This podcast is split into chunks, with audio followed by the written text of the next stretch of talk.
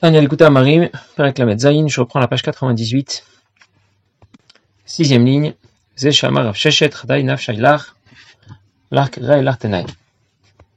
Dans ce Perek, l'Admorazaka nous a d'abord expliqué que pour atteindre l'objectif auquel le monde a été créé, nous devions d'abord et avant tout pratiquer les mitzvot. Et puis il nous a ensuite demandé comment se fait-il alors que les Chachamim ont déclaré Talmud Torah Kulam Quel est l'avantage de l'étude de la Torah? Et la Zaken a déjà donné deux réponses à cette question. Première réponse, par l'étude de la Torah, je fais aussi des Tartonim. Moins dans la quantité, plus dans la qualité, j'obtiens un impact plus profond sur mon effet Shabamit. Je fais aussi des Tartonim. Deuxième réponse, lorsque j'étudie la Torah, eh bien la lumière que je révèle va intégrer et éclairer la création. La demeure pour Akadosh Baruch Hu que l'on aura réalisée sera une demeure plus lumineuse, mieux éclairée. Mais la Zaken a finalement conclu, il a finalement précisé que malgré tout, c'est la Torah qui l'emporte, pardon, ce sont les mitzvot qui l'emportent, bien sûr à condition euh, que, euh, que qu'il n'y ait personne d'autre pour accomplir cette mitzvah. Alors dans ce cas, c'est la mitzvah qui l'emporte sur l'étude de la Torah. Même si on n'a rien tiré à l'avantage euh, que nous avions que, que nous avons décrit concernant l'étude de la Torah. Zushama Rav Sheshet, ça qu'a dit Rav Nafshai, réjouis-toi mon âme.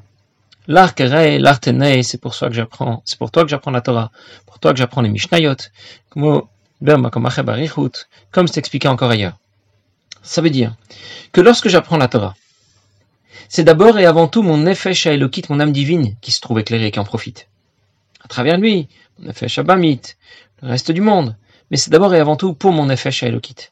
Quand je pratique les mitzvot, c'est d'abord et avant tout mon effet Shabamit qui reçoit la lumière qui accompagne les mitzvot. Le monde autour de moi qui s'en trouve éclairé davantage et qui en profite. Donc pour récapituler, on ne dit pas que les mitzvot c'est mieux que la Torah.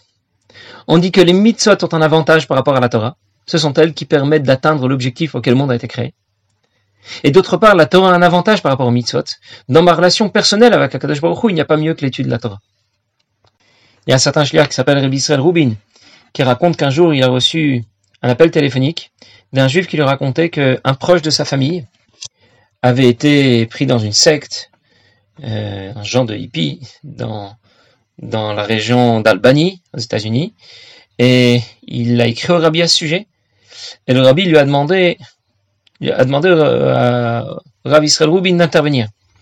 Il a donc pris la route. Il est allé euh, visiter cette communauté qui s'était installée en plein milieu d'une forêt, une sorte de château, de manoir. Et cette communauté vivait en cercle fermé. Ils étaient tous très convaincus. Il y avait un gourou qui les, qui les dirigeait, qui les guidait dans leur, dans leur nouvelle religion. J'ai finalement réussi à identifier, à localiser le jeune homme, ce juif qui avait été qui avait été embarqué dans, dans, dans cette mauvaise affaire. Et lorsque j'ai parlé longuement avec lui, je me suis rendu compte que ce serait certainement plus facile de d'ouvrir la mer pour le béné Israël que de lui faire changer d'avis et de le convaincre. Et donc après avoir lui parlé longuement, je, je voyais qu'il y avait absolument rien à faire. je me suis dit que j'allais, j'allais tout simplement partir. Je m'apprêtais à, à, remonter dans ma voiture. Et c'est alors que le jeune homme m'a dit en, en rigolant, il dit peut-être que tu pourrais aussi essayer de parler à notre gourou. Lui aussi c'est un juif eh bien, c'est ce qu'il fallait pas dire parce que du coup, il raconte qu'il a refermé la portière de sa voiture. Et avec beaucoup de sérieux, il dit, bah, dis-moi où il est. Il dit, non, non, tu te rends pas compte. Je dis, ça pour rigoler. On peut pas le voir comme ça. Il faut avoir rendez-vous. Et bon, finalement, il n'a pas tenu compte de ces avertissements. Il est parti, il est, parti pour rencontrer le gourou. Il y avait des jeunes hommes qui montaient la garde et quand ils l'ont vu arriver, ils ont même pas imaginé un seul instant qu'il n'avait pas de rendez-vous. Et donc, ils l'ont laissé rentrer. Et ils avaient oublié de lui dire que le gourou en question, il n'ouvrait jamais la bouche. Il ne disait absolument rien.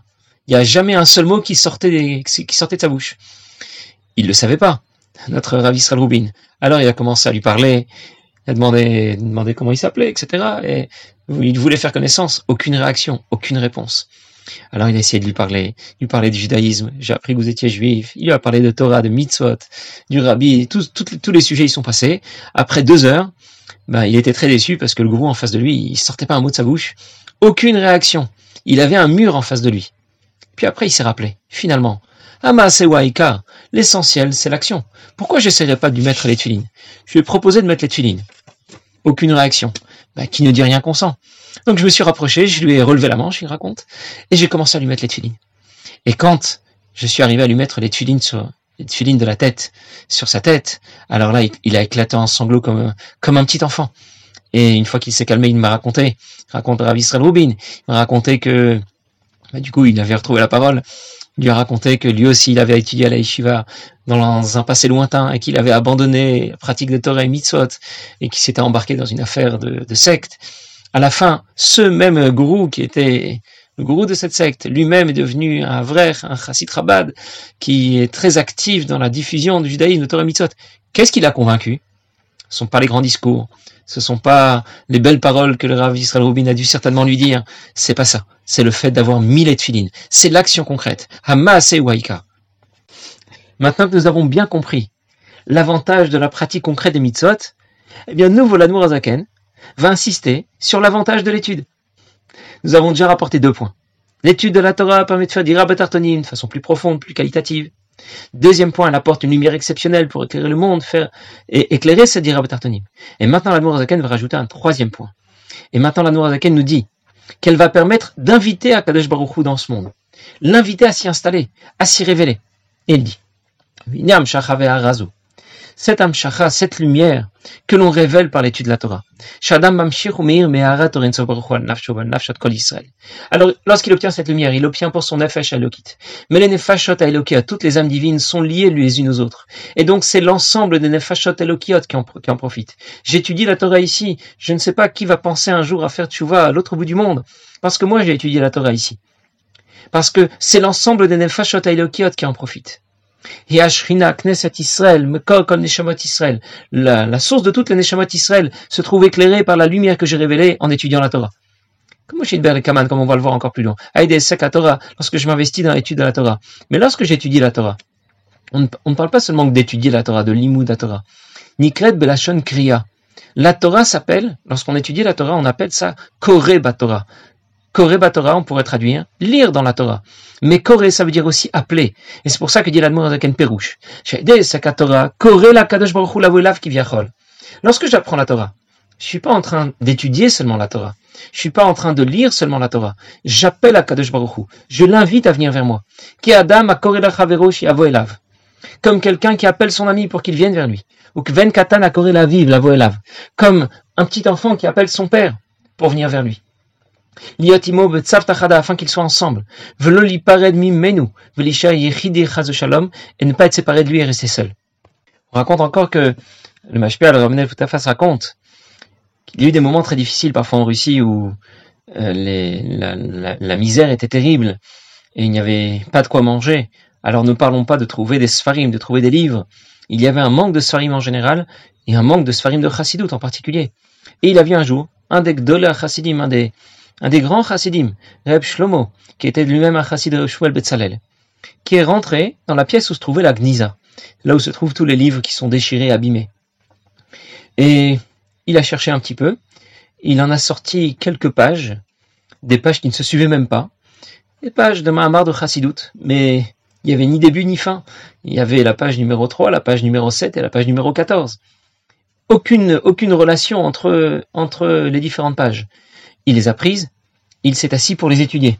Alors le Ramdel lui a demandé comment on peut étudier de cette manière? Il n'y a ni queue ni tête ici, il n'y a ni début ni fin, ni introduction ni conclusion. Alors il lui a répondu, le euh, lui a répondu, trois façons d'étudier la Torah. Il y a celui qui a étudié la Torah parce qu'il veut comprendre la Torah. Il y a celui qui a étudié la Torah parce qu'il veut servir à Kadosh Baruch Et il y a celui qui a étudié la Torah uniquement pour rejoindre Akadosh Baruch pour rejoindre l'essence d'Akadosh Baruch et justement, lorsque je vais étudier dans ce Mahamar, qui est complètement décousu, où on ne voit même plus le fil, des idées. Je ne comprends pas. Je ne peux même pas dire que je suis ici au service de Dieu. Là, justement, je vais toucher le Etsem, l'essence d'Akadosh Baruch Si j'avais pu comprendre ce Mahama, si je l'avais compris parfaitement, alors ma compréhension aurait limité la lumière obtenue par l'étude de la Torah. Mais maintenant que, de toute façon, la compréhension n'y est pas, je comprends quelques idées, mais c'est complètement décousu, eh bien, c'est là que je vais justement toucher l'essence de Dieu. Pour ça que nos maîtres ont dit, euh, Torah, On doit toujours étudier la Torah même si l'intention n'y est pas, parce que à la fin, le luminaire de la Torah le rapprochera, l'amènera dans la bonne direction. Il y a la lumière de la Torah, c'est la, Torah dans sa partie révélée, et le luminaire de la Torah, c'est la Torah dans sa partie profonde, et c'est elle qui va nous amener justement à connaître, à atteindre l'essence de Dieu. Lorsque tu détiens ce Ma'or Sheba Torah, le luminaire de la Torah, tu détiens aussi l'essence d'Akadosh Baruch et alors peu importe si tu as beaucoup étudié ou moins étudié, si tu as étudié avec beaucoup de compréhension ou moins de compréhension, tu as fait de ton mieux, de ton mieux c'est l'essentiel, et tu as saisi ici Akadosh Baruch lui-même. C'est lui-même que l'on appelle lorsqu'on étudie la Torah, comme cette histoire où un jour le Tzedek était un petit garçon, on se tenait sur les joues de son grand-père, et son grand-père, l'Admour Zaken, lui dit « Où est Zaïdé ?» Alors il a dit, voilà où est Zaïdé, en désignant son corps. Il a dit, non, ça c'est la chemise, c'est le corps de Zaïdé, le corps de, de Nourzaken. Alors il a, il a montré sa, tête, il a mis la main sur sa tête, il a dit, non, ça c'est la tête. Et comme ça, le petit vieux a continué, non, ça c'est son nez, ça c'est, sa bouche. Et finalement, le petit garçon de Tzemar est descendu des genoux de la Nourzaken, il est parti se cacher, et de là où il était, il a commencé à crier, comme s'il lui était arrivé quelque chose. Alors, Zaken s'est levé, il est parti voir ce qui lui arrivait au, petit garçon, au petit Mendel, qui va devenir le Tzemar Tzedek. Et lorsqu'il est arrivé et qu'il l'a vu, il a dit, qu'est-ce qui se passe? Et le petit garçon a répondu, voilà Zaïdé, voilà qui il est, voilà comment j'ai appelé mon grand-père lui-même. Et ça, c'est, cette histoire, c'est une histoire que Shmuel m'a racontée. Et il concluait cette histoire en disant, quand on l'appelle par son nom, eh bien c'est lui-même que l'on appelle. Et lorsque l'on étudie la Torah, c'est l'appeler par son nom. Ce qu'on va dire tout de suite l'Admorazaken. Mais Zéou Shekatu. C'est ça que dit le Pasuk. Car Hachem est proche de tout ce qu'il appelle. Mais comment l'appeler? Il faut l'appeler vraiment, en vérité. Ça veut dire quoi, l'appeler en vérité? En Emet et la Torah. La Torah, c'est ce par quoi ce qui est désigné par le mot Emet. la Torah Par la Torah, nous appelons Kadesh Baruch lui-même. La Puke Mishikoroto, c'est la Torah. Il y a une, il y a d'autres façons d'appeler Kadesh Baruch On peut l'appeler par la Tfila. Tsoe Baba, on peut l'appeler Papa, Papa, mon père, Ibono Shalom. C'est aussi une autre façon d'appeler. Mais quelle est la façon la plus efficace? la plus puissante et profonde d'appeler Kadesh Baruch c'est lorsqu'on va l'appeler par l'étude de la Torah. Le Navi se plaint près d'Akadosh Baruch Les Bnei Israël n'apprennent pas la Torah. Ils délaissent l'étude de la Torah. Comment il l'appelle cette situation, le Israël délaisse l'étude de la Torah, Enkore Beshimcha.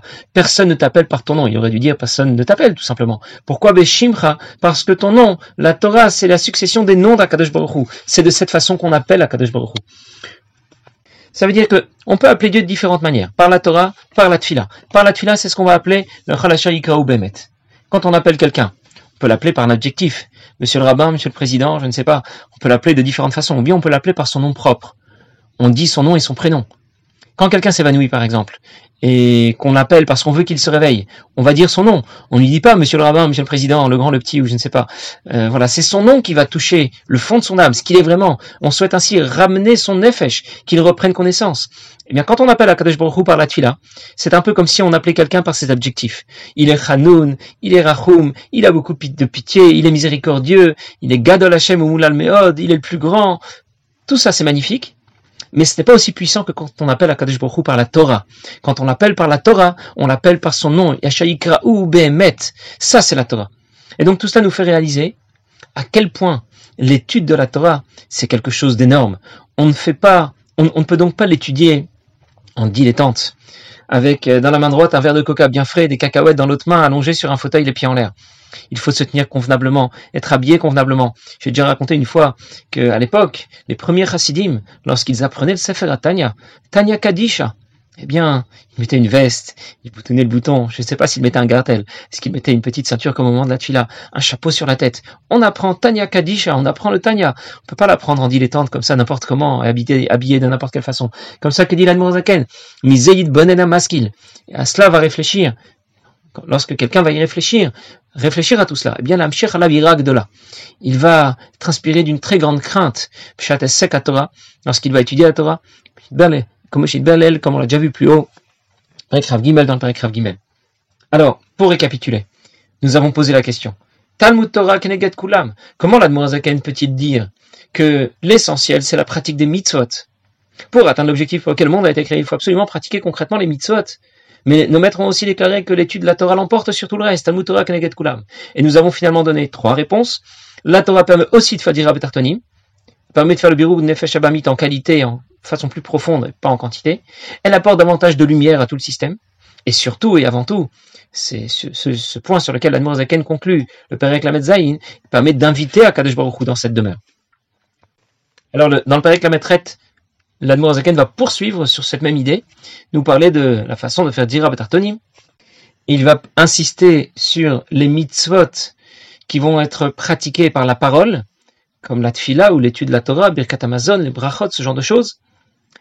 Et puis au milieu du Pérec, il va de nouveau euh, ouvrir, un, ouvrir un nouveau dossier, enfin c'est un dossier qu'on connaissait, mais il va de nouveau euh, changer de cap et nous expliquer à partir du milieu du Pérec la maîtrette combien c'est important la kavana, combien l'intention qui accompagne notre pratique des mitzvot est, est énorme, qu'on ne peut pas se contenter de pratiquer les mitzvot comme une machine à laver, comme un robot qui n'a aucun sentiment et qui ne ressent absolument rien pour Akadosh Baruch Combien c'est important que la kavana vienne s'associer à la pratique des mitzvot. Verra ça la prochaine fois, Bezrat Hashem. Passez une bonne journée.